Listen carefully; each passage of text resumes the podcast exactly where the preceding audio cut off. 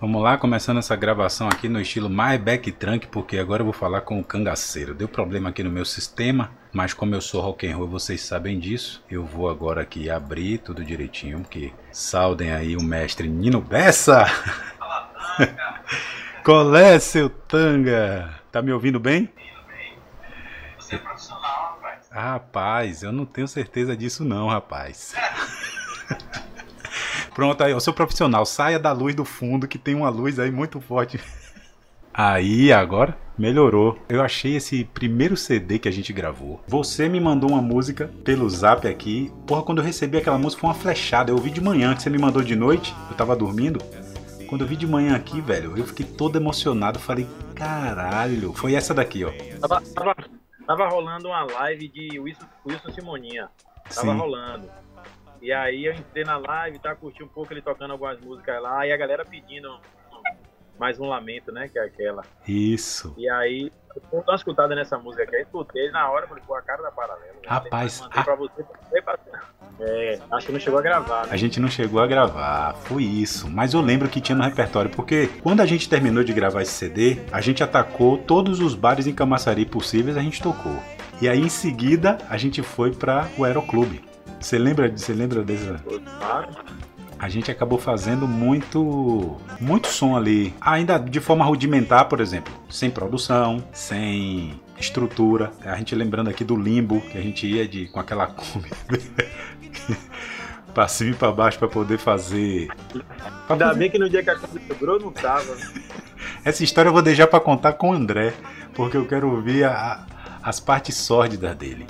Mas eu tô aqui, velho. Eu tô agora, você não tá vendo, mas eu tô com o seu com o seu canal aberto aqui. Queria que você falasse um pouco desse projeto que você já tá fazendo. Você foi um dos que nunca parou assim, desde sempre você sempre manteve sua seu trabalho com música e hoje você está fazendo uma coisa que é dando um lugar, um espaço aí para uma galera que se relaciona com você, mas também nem são tão conhecidos. Alguns são que você já, já trabalhou e outros não. Eu tô com ele aberto aqui, eu queria que você falasse umas coisas aí sobre seu, seu canal do YouTube. falando do- da questão minha com a música, né, eu cheguei a uma conclusão que botei na cabeça que eu sou músico mesmo, né? Porque tem aquela fase que a gente vem, pô, a música é difícil, isso, aquilo, outro, não sei se é isso mesmo que eu quero. Cheguei a trabalhar na Fox uma época, né? Apesar de ser uma loja de música, mas era Sim, foi mal. então, tem uma hora que eu falei, rapaz, eu quero ser músico. Então, voltei a estudar, fiz um curso com Kira Marques, maestro Kira. É, inclusive, estou fazendo faculdade agora, de licenciatura. Pretendo fazer ainda musicoterapia, que é uma coisa que eu estou.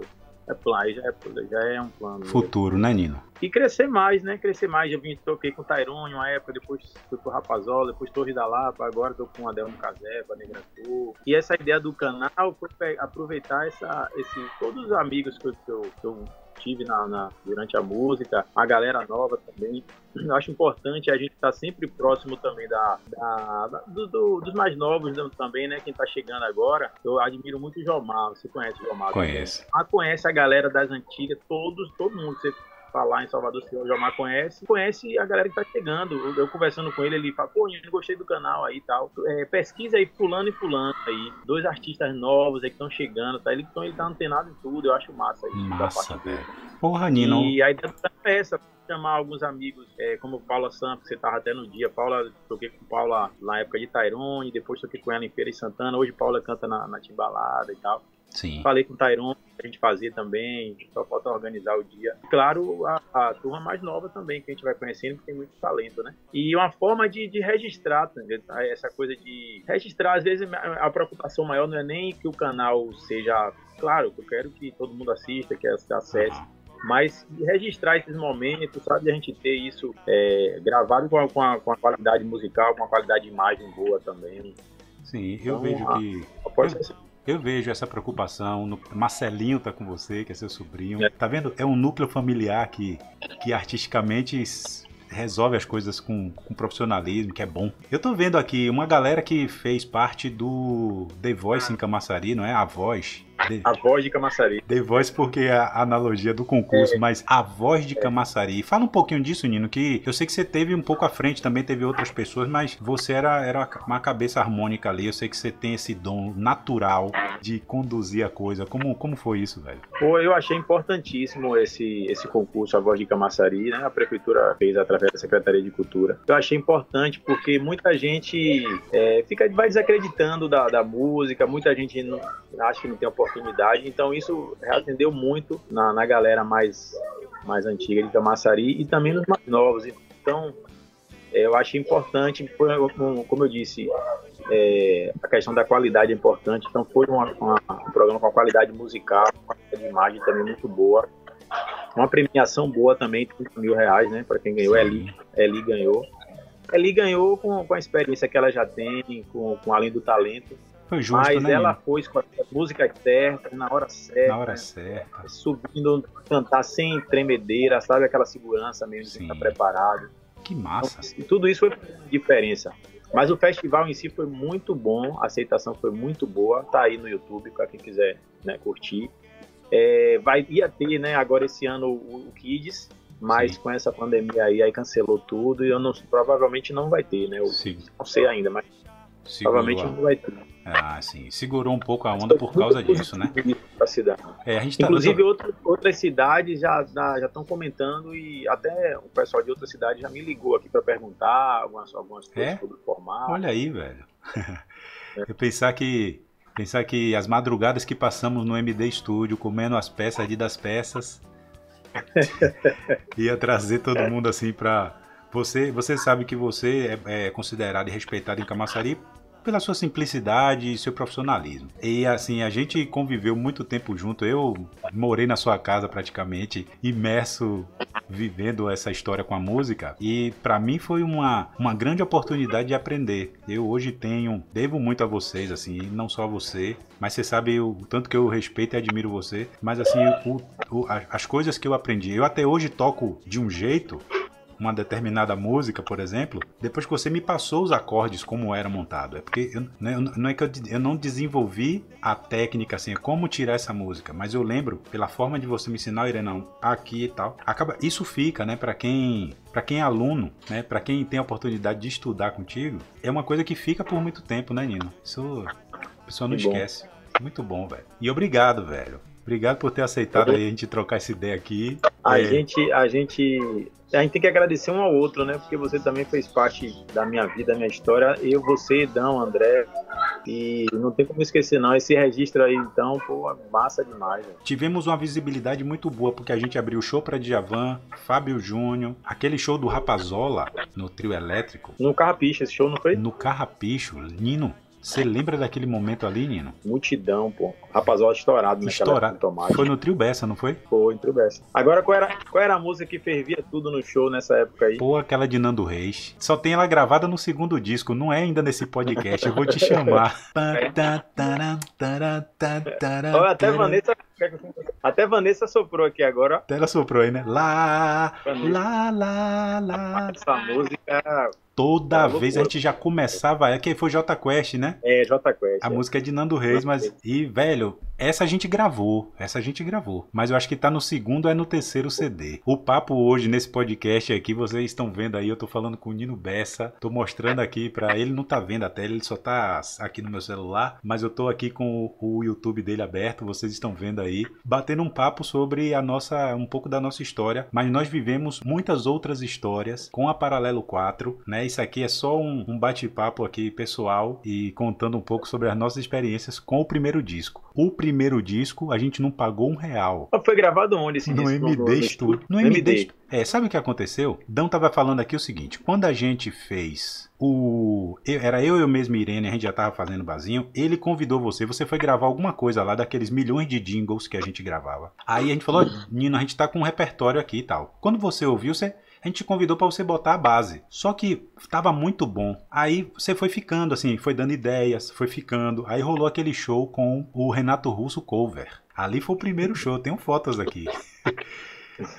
Quando a gente fez aquele show, isso meio que sintetizou a banda. Naquele dia, Pio Propaganda batizou que a gente ia fazer um show, não tinha nem nome. Aí Pio tava no estúdio e falou: rapaz, a gente ficou naquela história, não, a gente precisava de um nome, porque Sete Barbas era outra banda e tal, a gente tá fazendo um trabalho paralelo. Aí ele, aí, paralelo. Paralelo 4, que são vocês quatro. Pio foi. Esse aí eu não sabia, não lembrava, não. O que, Foi. que foi Pio, não lembrava. não. Foi Pio Propaganda, velho. Se eu não, se eu não falar um negócio desse aqui, Pio Ave Maria. Aí, menino, aí, aí, aí chora, tá ligado, né? Aí Então o Dingo provavelmente foi o Dingo dele que a gente tava fazendo lá. Provavelmente. Provavelmente foi o Dingo de Pio. E dentro do estúdio, que Marco, os meninos trabalhavam lá, a gente meio que, nos horários que o estúdio tava ocioso, a gente pau, É, gravava. Então eu acabei aprendendo ali, vendo vocês gravando, vendo Marota, né, fazendo os cortes, usando os programas lá e tal pra editar. E aquilo, e era 24 horas ali, velho. Na época não tinha. Era, era gravado no Haddad, né? Era gravado. Essa Não, coisa de ah, era bem mais complicado, né? Quase, Era. quase que não tinha. não, não era digital. vezes, Não era tão digital assim, né? não. Não era. Tinha um computador assim, mas não tinha esses recursos todos, né? Não.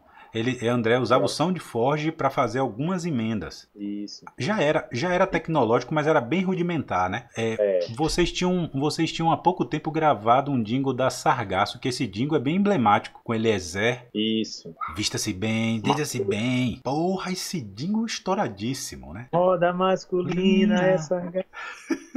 Tudo é mandolina, é sargaço. E, numa, e Eliezer abria as vozes. Aquilo pra mim era uma escola, Nino. Falava, pô, o cara sozinho, ele entrava lá, se ouvia, ficava olhando aquilo. Então, nossa, foi, foi realmente muito especial, assim, viver isso com vocês, uma- da forma que foi. Porque foi meio natural, sem forçação de barra. Foi acontecendo, as coisas foram acontecendo. Até. Fora, fora que, além da música, a gente criou um- uma amizade muito, muito forte, né? Como você falou, você ficou um tempo lá em casa Foi. e a gente andava junto 24 horas mesmo, 24 era tocando, Era. era compondo. Era... Nossa, é- essa história assim, ah, de morar só foi, foi isso mesmo. Eu não, eu não lembro se, sabe, acordava, escovava o dente, tomava banho, descia pra tomar café, voltava pra dentro do quarto gravando. Aí não sei o que, aí saía. Aí, velho, era 24 horas. Marcelinho era de, era de, de, de fralda dentro de casa. É mesmo. Era, porra.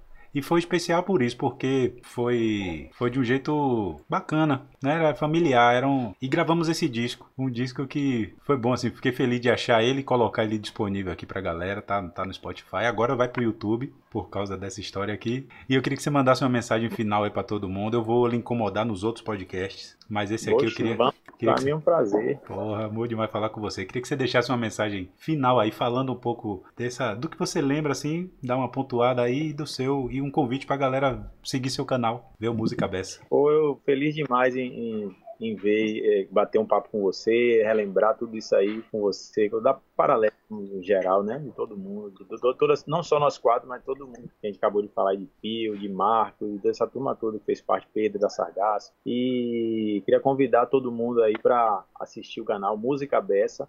Já tem sete vídeos lá, agora deu uma pausazinha, né? Por causa desse problema, desse vírus aí, infelizmente. Mas já já a gente retoma. Mas já tem sete vídeos lá com, com uma galera muito talentosa. A Irene, inclusive, me ajudou em um dos vídeos aí. Quem puder, curte lá no, no YouTube, Música Bessa. Tá no meu canal mesmo, Nino Bessa. É esse aqui que E- vocês estão vendo aí. Vamos trocar mais ideias sobre a Paralelo aí. Quem sabe um dia é, reunir essa galera para fazer um som junto de novo aí. Porra, aí seria uma honra. O ensaio é em casa, cada um ensaia em casa. Olha, o repertório é esse aí, a gente vai se encontrar. Exatamente, o repertório é esse. O primeiro disco aí tá bom. Não, poxa, vamos, vamos, vamos com certeza. Eu acho que é possível. Eu acho que é possível. É um show. Eu, eu acho que a gente ia lotar um lugar aí, viu, Nino? Se a gente anunciasse e botasse isso aqui, galera de Camaçaria ia comparecer em peso. Ia ser. Porra, você é maluco, tá fechado, tá fechado. Tá Vamos me- só organizar aí os detalhes. Eu acho que nós vamos fazer isso. Cada um ensaia na sua casa, quando chega lá no dia, a gente. Pau. Repertório é esse aqui, pau. Vocês têm muita coisa coragem. que a gente tocava, né? E É. acrescentar uma coisa, outra mais nova aí e tal. Mas a base tem que ser a base da- do repertório da gente. Sensacional. Fazia. E aí, Pegada, a pegada Festa Plock. Festa Plock. Agora sim, não, não dá pra colocar todos os músicos que passaram pela banda, não, porque senão é um ano Não, de ensaio. não. Aí não. Tem que ser a base mesmo. Eu, você, Dão André, no máximo um ou dois convidados aí. Isso, porque a ba- tem que ser a formação original. É, Nino, eu te amo, viu, irmão? ou igualmente. Muito obrigado. Tamo junto, tamo junto. Quero fazer o. o- o- quero ver o, o próximo CD aí pra gente Isso. resenhar. No próximo CD, no 2, que eu vou fazer essa mesma história, vou colocar pra dar tempo de vocês ouvirem, pra galera ouvir, pra gente ter o que lembrar aí. Tô só começando a, a levantar a poeira dessa história pra ver o que é que vai dar. Show de bola. Valeu, Nino. Beijão. Tamo junto. Tamo junto. Fica com Deus. Tchau. Que massa, vocês estão vendo aí, bati um papo aqui com o Nino Bessa, essa figura simpaticíssima, tranquilo, sempre foi desse jeito aí, desde sempre. Já teve show que Nino não foi, porque esqueceu que tinha show. Mas também era um cara, não tinha como ficar com raiva de Nino, porque é essa doçura aí, é uma figura. Foi muito importante a, a experiência que ele trouxe, assim, a experiência dele para o conjunto, para o grupo. Eu mesmo aprendi muito, muito com, com esse bicho. Então, é só gratidão mesmo, é só felicidade de, de revê-los, bater um papo e deixar um registro de um momento muito massa que foi fazer o primeiro CD da banda Paralelo 4 do jeito que a gente fez. Valeu, muito obrigado aí, você que assistiu até aqui. É nós, a gente se vê.